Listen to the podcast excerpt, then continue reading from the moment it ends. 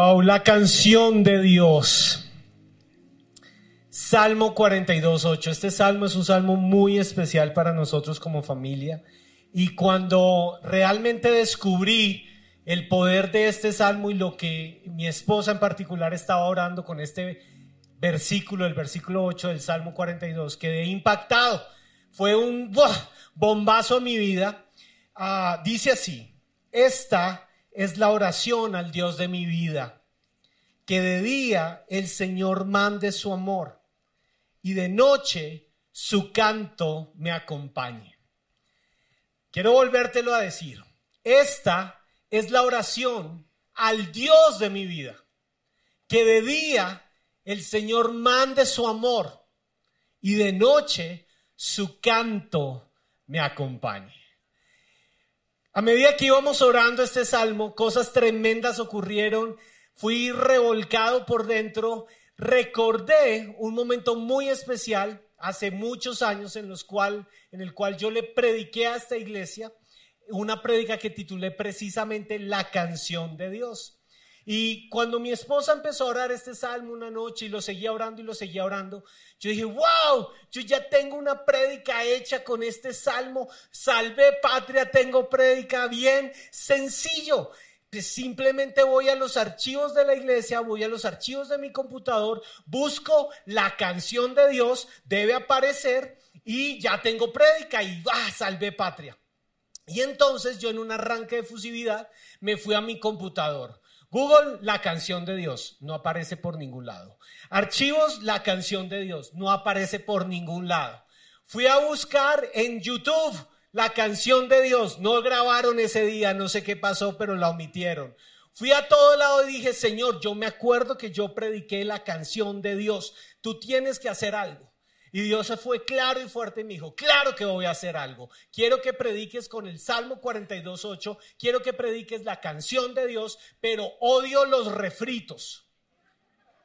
A mi iglesia no le traes un plato de comida recalentado. A mi iglesia le sirves algo nuevo. Así que te sientas y escribes la canción de Dios de ceros. Y Dios, donde manda capitán, ¿Está conmigo?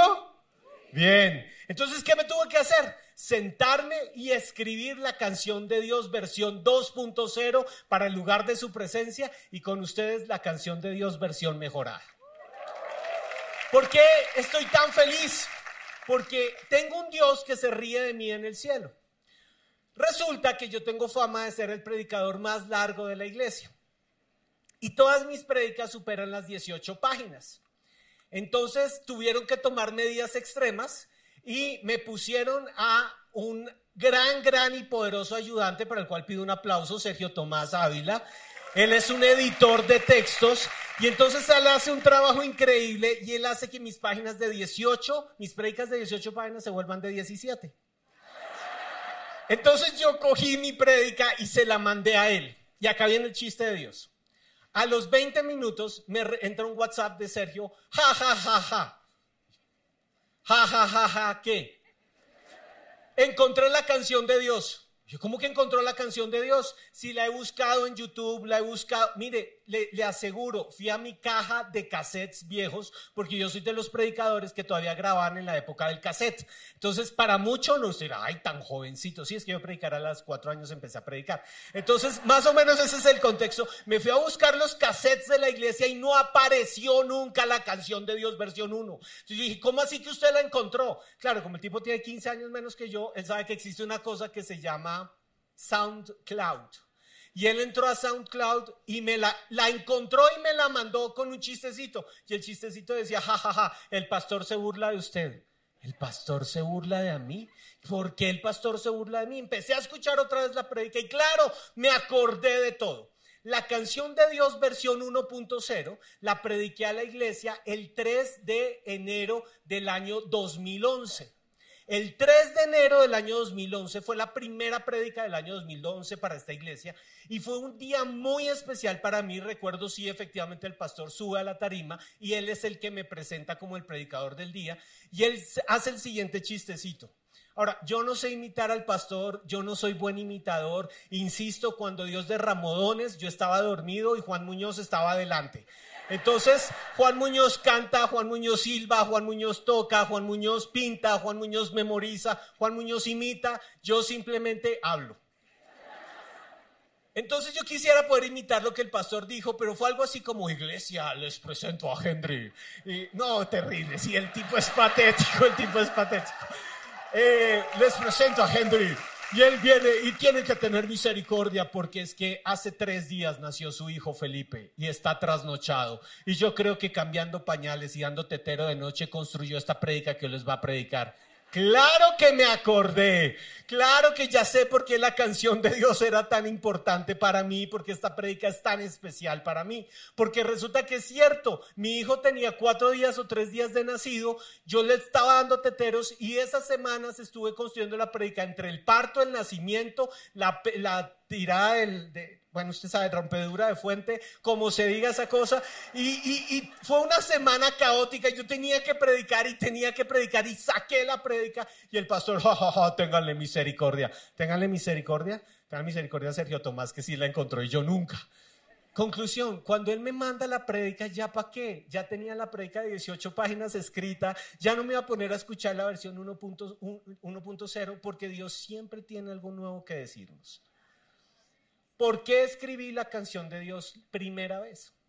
No fue por mi hijo Felipe recién nacido, fue por mi hijo Juan Marcos, que en ese momento tenía un año, dos años de nacido. Al año y medio de nacido, Juan Marcos nos dejó ver desde bebé que él era un tipo de personalidad firme, fuerte, recio, terco, terco como el solo, terco como nadie más. ¿A quién se parecerá? No sé, hijo de tigre, no, no sé. El punto es que Juan Marcos tenía la habilidad de imponer su voluntad. Y un día lo sacamos a pasear a un centro comercial, creyendo que éramos unos buenos papás que estábamos dando un paseíto al niño. Y este niño, desde que pusimos un pie en el centro comercial hasta que salimos despavoridos de ese lugar, no paró de dar alaridos. Gritó y gritó y gritó y gritó y lloraba y lloraba alarido herido. Y cuando usted es pastor de niños, y usted está en un centro comercial con su hijo y su hijo está dando alaridos, usted inmediatamente siente la presión social de, hmm, pero haga algo, pastor, pero que le sirva lo que predica, pero ¿dónde está la Biblia? A ver, instruye al niño en su camino, calme el guambitico. Uno siente eso siempre, uno siempre está pensando eso, no sé por qué, no sé, no sé, no sé. Conclusión, el niño no se calmó, nos sacó corriendo de ese lugar, era un bebé, nos sacó corriendo y yo recuerdo que en el afán, en el desespero, le habíamos dado tetero, le había mirado al pañal, había hecho todo lo posible para que el niño se calmara. El niño no se calmó. En un arranque ya de desespero, cogí al chino, lo acerqué a mi pecho y lo único que pude hacer fue empezar a cantar. Y empecé a cantarle al oído. Ahora, mi voz no es para esto. No me es Juan Muñoz el que hace eso con su Esther, yo no puedo hacer eso con Juan no puedo hacer eso con Juan Marcos. Pero yo empecé a cantarle, estaba desesperado, estaba desesperado. Empecé a cantarle al oído y de repente el niño empieza a calmarse, a calmarse, a calmarse. Recuerdo, sonríe y se quedó dormido. Porque tú y yo tenemos un padre que cuando hemos ensuciado el pañal, estamos desesperados, sentimos que nadie nos da nada, tenemos necesidad, tenemos hambre, tenemos un Padre de amor que nos acerca a su pecho, nos toma con amor, canta su canción y su nombre es Yahweh Shalom, Dios de paz que está siempre ahí para traer paz en el momento de tu angustia, para que cuando todo te está saliendo mal, para que cuando tu temperamento no te aguanta ni a ti mismo, para que cuando no sabes qué hacer, hay un Dios. Y esta es la oración al Dios de mi vida, que de día mande su amor y de noche su canto, su canto de paz, su canto de vida, su canto de misericordia su canto que calma mi angustia me acompañe. Y esta es la oración al Dios de mi vida. Que esta iglesia, los que están ahí conectados, puedan conocer al Dios de paz, que de día manda su amor sobre ustedes. Pero escuchen esto, de noche, en la angustia de la oscuridad, su canto les acompaña. Él está ahí. Dios está ahí. Esta canción tiene que ver con tu propósito. La canción de Dios tiene todo que ver con la razón por la cual tú respiras. La, canción de Dios y la conexión con la paz de Dios que sobrepasa todo entendimiento tiene todo que ver con la razón por la cual tú pisas la tierra. Vamos un segundo a Isaías 42.8. Uno de mis versículos favoritos de la Biblia, el pastor mencionó este versículo el miércoles en su predicota. Y si no lo has escuchado, escucha esa prédica. Isaías 42.8, mira lo que dice el Señor. Isaías le está hablando al pueblo de Dios y les dice, este pueblo he creado para mí y paro acá un segundo. ¿Tú sabías que eres el pueblo de Dios? ¿Tú sabías que cuando Dios se asoma por el cielo, ve a los hijos que Él ama con el corazón y sabe, Él es pueblo mío, ella es pueblo mío, yo sé que yo soy su padre, yo sé que ellos quieren que yo cante su canción, mi canción sobre ellos, yo sé que ellos están en angustia, pero en angustia levantan sus manos y siguen creyendo en mí, porque hay un Dios que nos creó para Él. No hemos sido creados para el caos. No hemos sido creados para el odio. No hemos sido creados para el suicidio. No hemos sido creados para la muerte. Hemos sido creados para la alabanza al Dios vivo. Hemos sido creados para amplificar la adoración a Dios. Porque Isaías 42.8 dice, este pueblo he creado para mí, mis alabanzas publicará. ¿Qué quiere decir eso? Que estamos en un momento en donde el mundo amplifica canciones. Estamos en un momento en donde el mundo tiene un parlante y emite canciones, articula canciones. ¿Cuál es la canción de este tiempo? La canción de despecho. ¿Cuál es la canción de este tiempo? Es la canción de muerte. ¿Cuál es la canción de este tiempo? Es la canción de venganza. Es una canción de odio. Y recuerdo mucho cuando empecé a predicar la canción de Dios 2.0 en Medellín. Dios fue muy claro conmigo. La canción que hoy está escuchando la iglesia, mi pueblo, se llama canción de muerte. Y nosotros sin darnos cuenta hemos permitido que el mundo amplifique la voz de la muerte, del suicidio. Acaba con tu vida. Destruye. Muérete. A nadie le importa lo que pasa contigo. Y esa tonada es un sonido que está en tu mente, está en lo profundo de tu corazón. Acaba tu matrimonio, no vas para ningún lado. ¿De qué te sirve venir a la iglesia? ¿De qué te sirve estar ahí sentado? Tú eres un fracaso. Tú no crees, tú tienes el corazón duro. Tú eres un insensible, tú eres una insensible, tú acabaste un matrimonio. Tú abortaste, ¿qué estás haciendo levantando brazos? Y es una canción de recriminación, es una canción que todo el tiempo está en tu oído dándote vueltas, pero conozco a un Padre y su nombre es Yahweh Shalom, Dios de paz, que canta su canción y te dice, no señor, no señora, tú has sido creado para mí, tú no fuiste creado para el suicidio, tú fuiste creado para amplificar mi adoración. Y cantarás y el mundo conocerá la voz tuya que dice, yo publico la alabanza al único que tiene gloria y honra por los siglos de los siglos. Yo soy de los que adora. Yo soy de los que hace oír su voz. ¿Cómo es la canción de Dios? Lo primero que te quiero decir es una canción de pasión.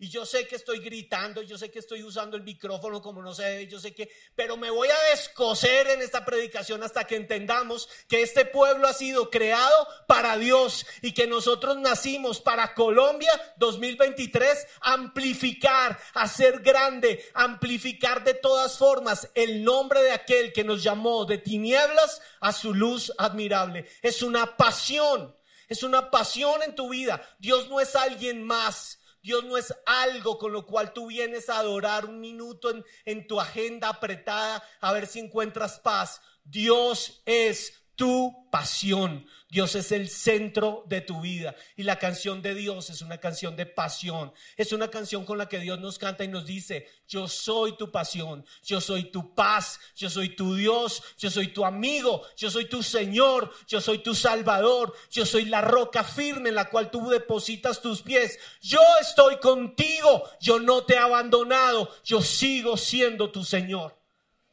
Esa es la canción de Dios. En el mundo hay muchas voces y a lo largo de la historia de la humanidad se han escuchado muchas voces de gente apasionada. Gente apasionada ha emitido su voz para traer engaño y muerte sobre la historia de la humanidad. Vamos un momento a un, a periodo de la historia de la humanidad increíble, desastrosamente increíble. 1939 a 1945. ¿Alguien recuerda qué pasó entre el 39 y el 45? La Segunda Guerra Mundial. Ustedes conocen un poco de la historia. Se levanta un hombre, un hombre que no era alemán, un hombre que no era de raza aria, pero que predicaba la superioridad de los arios y la superioridad del pueblo alemán sobre el mundo.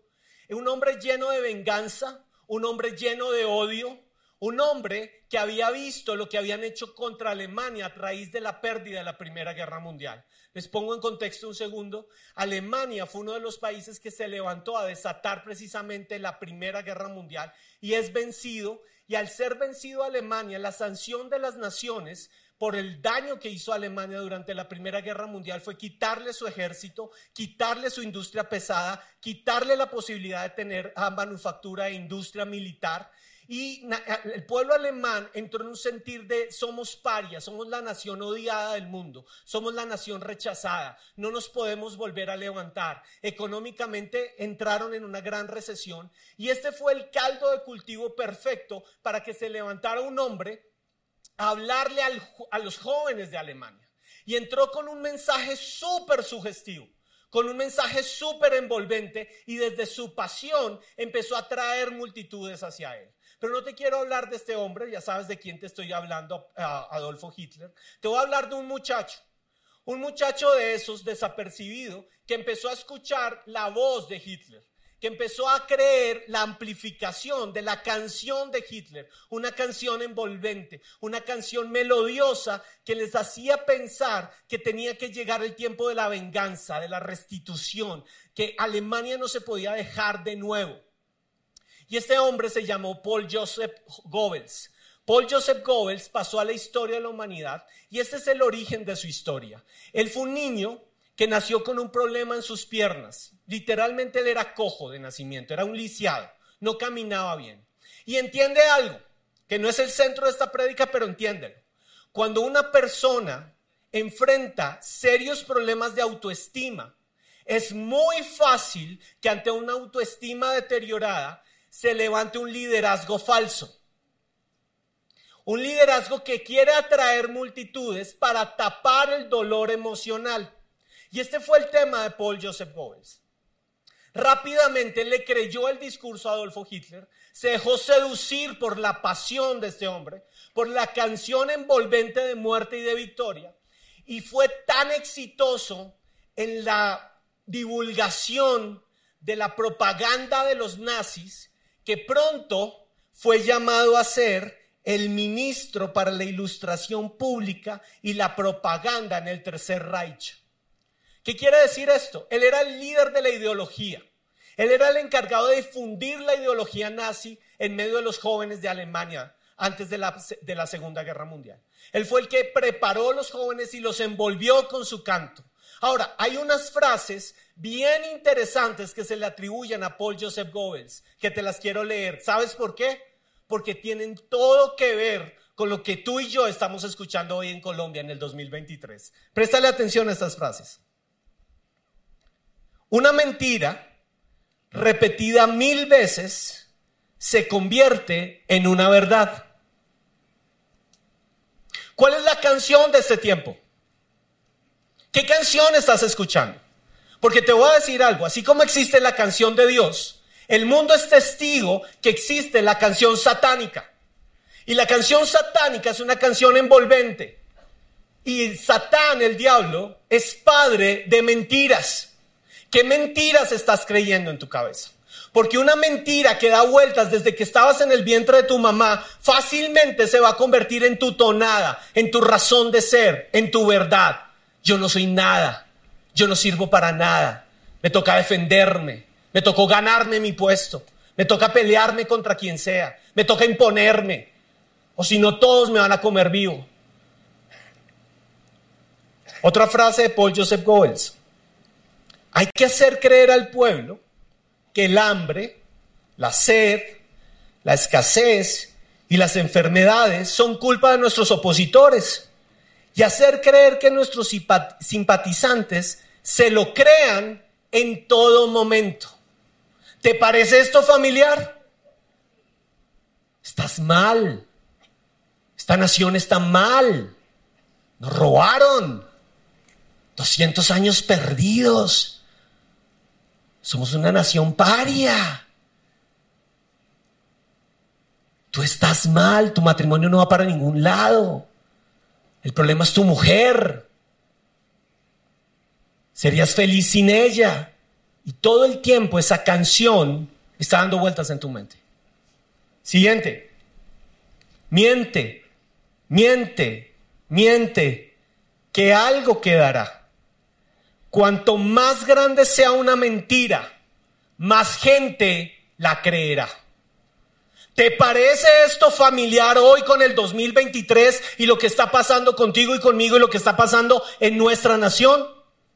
Nota esto, el diablo no crea, el diablo reproduce su mismo engaño y él sabe que hace dos mil años fue vencido en la cruz del Calvario y esa es la verdad. Y te quiero decir algo, Juan 14, 6, el único que se ha podido levantar en la historia de la humanidad y decir, yo soy el camino, la verdad y la vida. Es Cristo Jesús, Señor, al cual tú vienes a adorar en este lugar. Así que limpia tu mente de todas las mentiras que has seguido creyendo desde que eras un niño y reconoce que el sentido de tu vida, tu pasión es Dios. Tu pasión es saber que la verdad sí está en ti. Tu pasión es saber que tú no naciste para suicidarte. No naciste para esa mentira. Naciste para la gloria de Dios porque ni siquiera eres tuyo. Eres pueblo de Dios. Tienes un sello sobre tu vida y le perteneces al Santo de Israel. A Él le perteneces. ¿Qué pasó? ¿Qué pasó con Paul Joseph Goebbels? Vamos al 30 de abril de 1945. La historia dice que es el momento en que los soviéticos invaden Berlín. Es el fin de Alemania de nuevo. La estrategia de Hitler está siendo destruida. Los soviéticos por fin logran entrar a... El ejército soviético está en Berlín. La historia dice que Hitler se suicidó en un búnker. Yo sé, hace tres semanas en el periódico de circulación nacional apareció una foto de Hitler en Tunja. No sé Dios sabe, lo que sí te puedo decir es que a partir del 30 de abril de 1945 no hubo más Tercer Reich. ¿Por qué? El tipo desapareció. Desapareció. ¿Quién fue nombrado como líder de los nazis cuando Hitler desaparece? Paul Joseph Goebbels. Pregunta, ¿cuánto tiempo duró Paul Joseph Goebbels en el poder de la Alemania nazi? ¿Sabes cuánto tiempo duró? ¿Sabes cuánto tiempo dura una persona que le cree sus mentiras al enemigo y que le cree apasionadamente al, al espíritu de engaño? El reino de Paul Joseph Goebbels duró una noche. Cuando ya era inminente la pérdida del territorio alemán, cuando la invasión soviética era inminente y ya Hitler no estaba, Paul Joseph Goebbels llama a sus seis hijos pequeños a su esposa y a sus seis hijos les da una pastilla de cianuro. Mata a su esposa y él se suicida. Porque escrito está, la paga del pecado es la muerte. Pero te tengo una buena noticia. Mas el regalo de Dios para ti es vida eterna en Cristo Jesús, Señor nuestro. ¿Cómo no apasionarnos? ¿Cómo no sentir pasión por aquel que venció a la muerte? ¿Cómo no sentir pasión por aquel que vino y tomó forma de hombre y se entregó en la cruz y murió, pero resucitó al tercer día para darnos vida eterna? ¿Cómo seguir jugando con Dios cuando Él es el autor de tu vida y el autor de mi vida? Y te tengo otra buena noticia. no se ha equivocado. Él sabe lo que hizo contigo. Él sabe lo que hace conmigo. Y es bueno, porque este pueblo he creado para mí. Mis alabanzas publicará.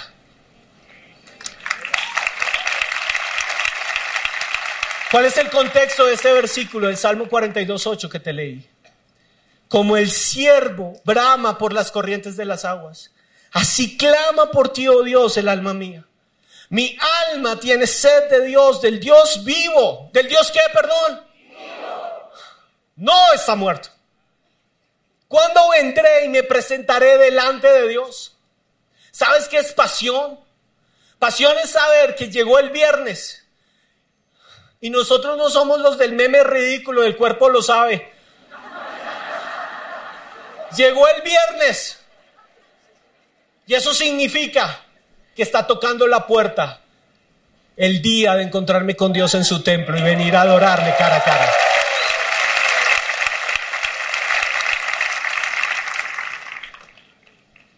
Fueron mis lágrimas, mi pan de día y noche. Escucha esto. Mientras la canción del mundo me decía, ¿dónde está tu Dios? ¿Dónde está tu Dios? Me acuerdo de estas cosas y derramo mi alma entre la multitud y recuerdo cómo los traía a la casa de Dios entre canciones de alegría. Yo sé que ustedes saben de qué les estoy hablando y yo sé que ustedes saben lo que es traer al pueblo entre canciones de alegría a la casa de Dios y quiero decirles algo, hicieron un trabajo impresionante y el pueblo recordará lo que es venir al templo, adorar al Dios vivo entre canciones de alegría.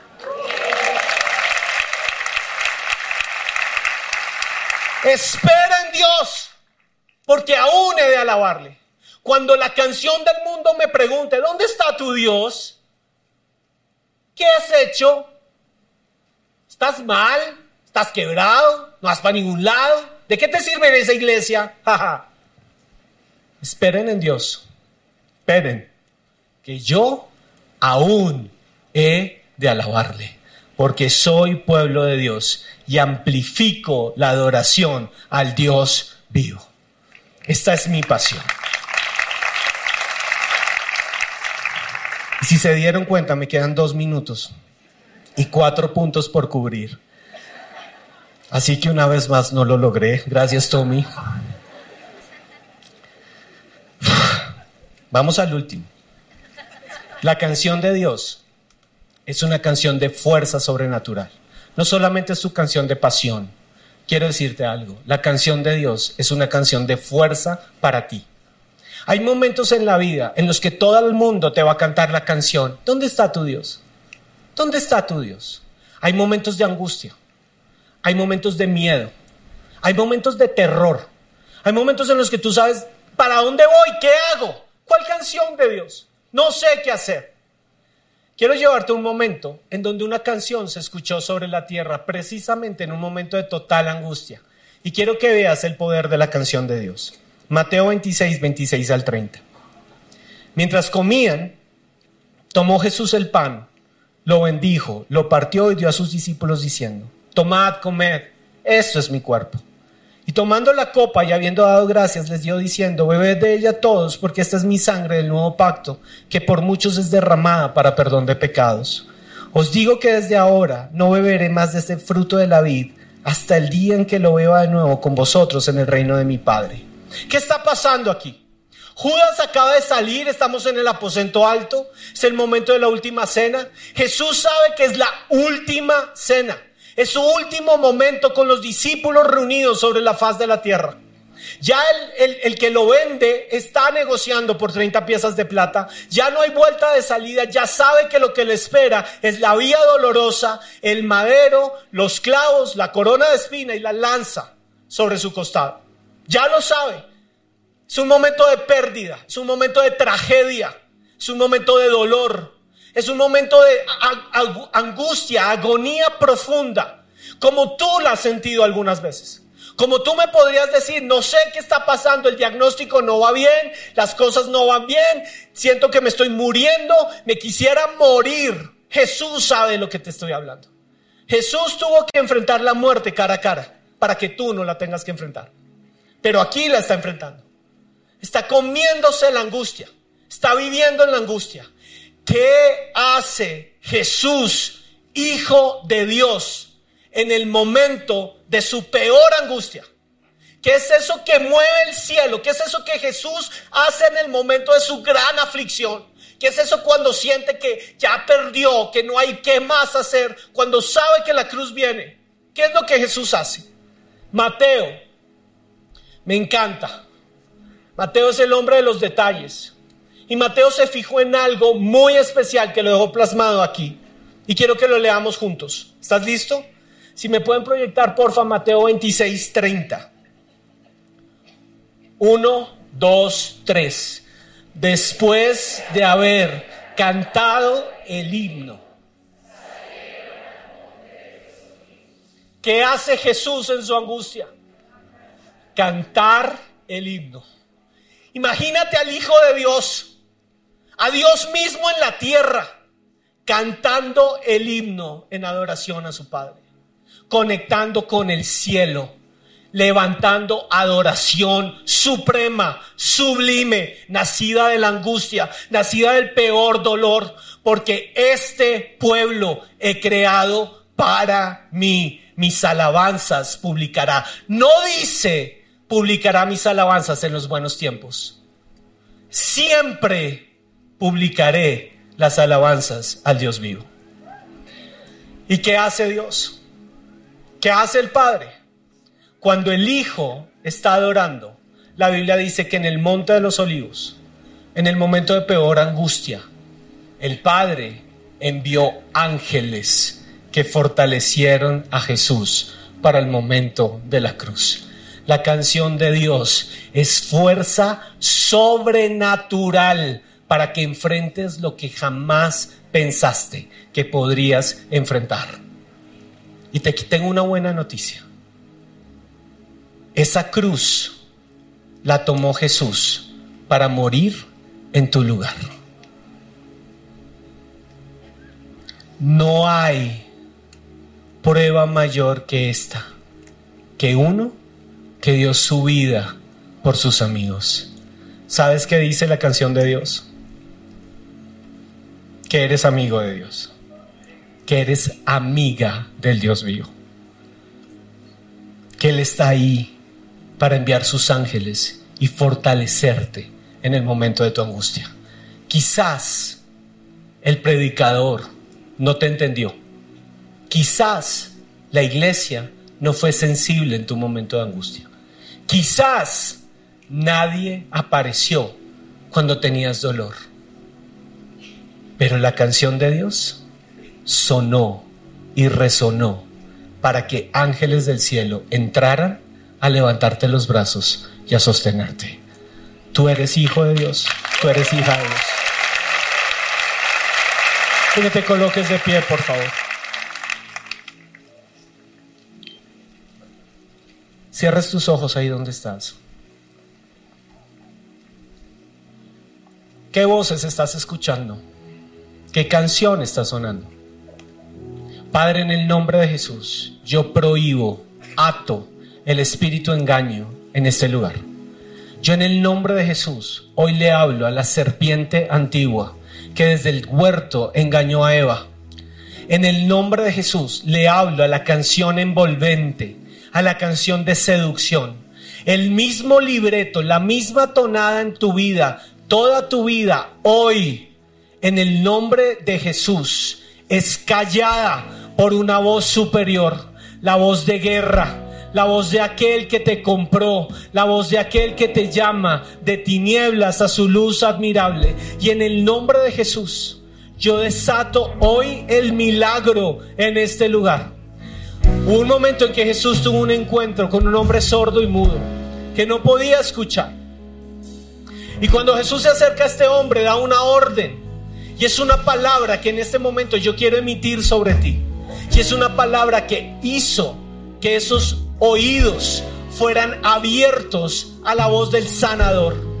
Y en el nombre de Jesús, hoy declaro sobre el lugar de su presencia, Efata, sean abiertos tus oídos ahora a lo que Dios dice en el cielo. En el nombre de Jesús, no más la sentencia, las voces de vituperio, de rechazo, de venganza, de menosprecio, de amargura sobre esta iglesia. En el nombre de Jesús ato y prohíbo la voz del suicidio. Ahora, en el nombre de Jesús, callo la canción de muerte ahora. Fuera en el nombre de Jesús. Y desato oídos abiertos para oír la canción de Dios que te acerca al pecho de tu papá y que te dice, sé que estás en angustia, sé que no quieres estar aquí, sé que has llorado en silencio, pero aquí está tu Padre que canta sobre ti. Y por un segundo quiero que simplemente abras tus oídos. No vas a cantar. Vas a dejar que esta canción retumbe en tu oído y en el nombre de Jesús baje a tu corazón y se convierta en fe para ti. Es Dios. Yo sé que la va a interpretar Javier o Samuel, pero es Dios cantándote. Y quiero que escuches lo que Él dice. Y en un momento le vamos a responder a Jesús con todo el corazón, alzando nuestra voz cuando yo te diga. Pero en este momento vas a escuchar. Padre, en el nombre de Jesús, que esta voz entre profundo y sane corazón. Por ti extendería mis alas, te invitaría a volar sobre las alas. Por ti Por ti cantaría. cantaría melodías con palabras que dan vida. Oh.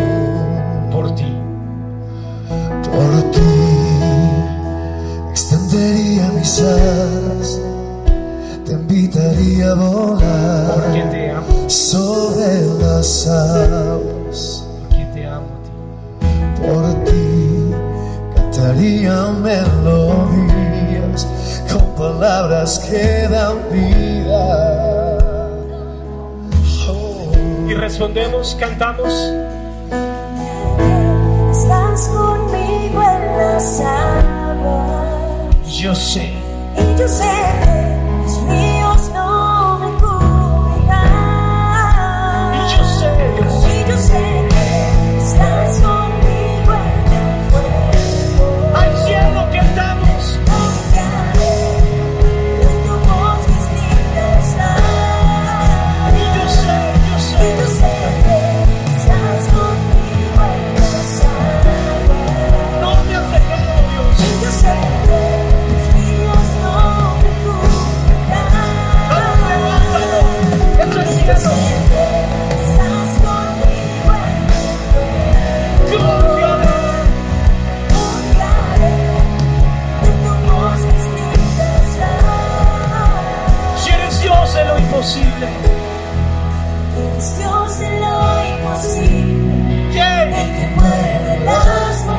Aquí.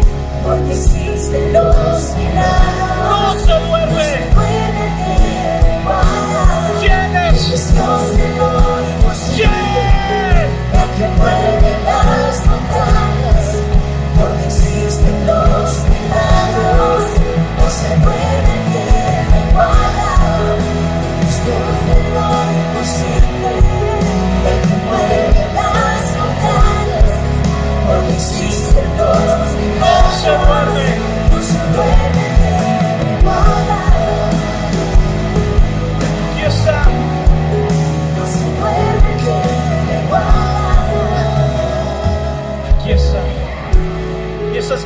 por esta iglesia, Señor. Y esta es la oración al Dios de mi vida.